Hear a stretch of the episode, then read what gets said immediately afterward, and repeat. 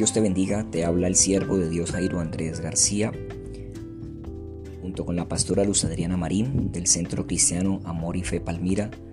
Les transmitimos con la ayuda del Señor, agradeciendo por su fe, por sus vidas, por tener sus corazones rendidos y apegados al Señor siempre y todos los días, recordando que tú no eres natural, sino sobrenatural. Lo natural afecta a los naturales, pero a los sobrenaturales son gobernados por el cielo. Así que estás firme porque Dios está contigo. La promesa de Isaías capítulo 41 versículo 10 dice, no temas porque yo estoy contigo. No desmayes porque yo soy tu Dios quien te esfuerzo. Siempre te ayudaré, siempre te sustentaré con la diestra de mi justicia. No temas, te dice el Señor, pero ¿por qué?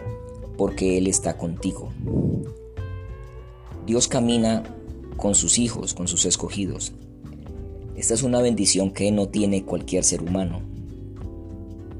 Que Dios camine con un hombre es la mayor bendición, es el mayor privilegio que pueda tener una persona, que Dios camine con él. Esa es la razón por la que no desmayamos. No desmayamos porque Él está con nosotros. Él nos dice, yo soy tu Dios, quien te esfuerzo. Yo estoy contigo. ¿Sí? Pero dice, yo estoy contigo, yo soy tu Dios que te esfuerzo. Siempre te ayudaré.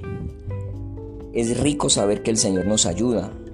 Los hombres nos pueden ayudar, pero cuando los recursos de los hombres se acaban, ya no nos pueden ayudar. Pero cuando Dios te ayuda, sus recursos son ilimitados. Así que aún hoy hay recursos para que te sustente el Señor. Hay recursos para tu vida y para tu casa y tu futuro. Siempre te ayudaré, dice el Señor, pero también dice, yo te esfuerzo. Nuestras fuerzas vienen de Dios. Sentimos a veces desmayar, nuestras fuerzas vienen de Dios. Siempre nos ayudará y siempre te sustentaré, dice, con la diestra de mi justicia.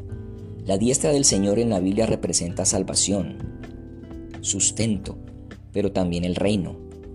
En el Evangelio de Mateo capítulo 26 dice que el Señor al juzgar las naciones colocará los cabritos a su izquierda y las ovejas a su derecha.